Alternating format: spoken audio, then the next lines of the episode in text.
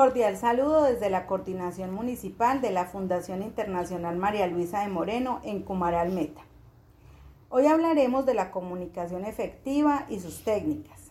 La comunicación efectiva nos permite transmitir al interior de nuestros equipos de trabajo un mensaje que debe contener las siguientes características. Que sea claro, que lo que expresamos sea fácil de entender, que sea concreto, que especifique lo que deseamos comunicar, que sea conciso, quiere decir que sea preciso a lo que se está informando, que sea completo, que tenga la mayor cantidad de especificaciones acerca del tema que se está tratando y que sea coherente, que tenga la pertinencia con la labor que se está realizando. A continuación vamos a hablar de las técnicas de la comunicación efectiva. Son las siguientes. Primera, las técnicas de comunicación asertiva. Esta nos permite expresar nuestros deseos de una manera amable, franca, abierta, directa y adecuada, logrando decir lo que queremos sin atentar contra los demás. Segunda técnica, la, la técnica de comunicación oral y corporal estas hacen referencia a lo que expresamos con nuestra voz y nuestros gestos.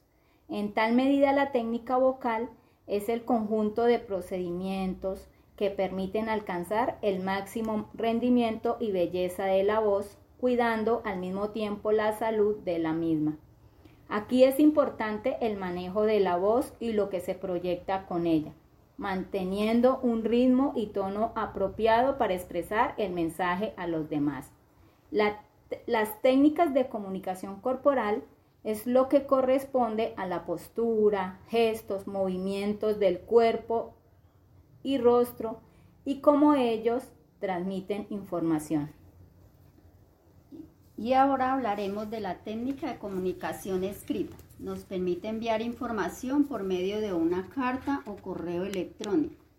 La carta es un medio por el cual realizamos las gestiones y presentamos la fundación ante nuestros donantes.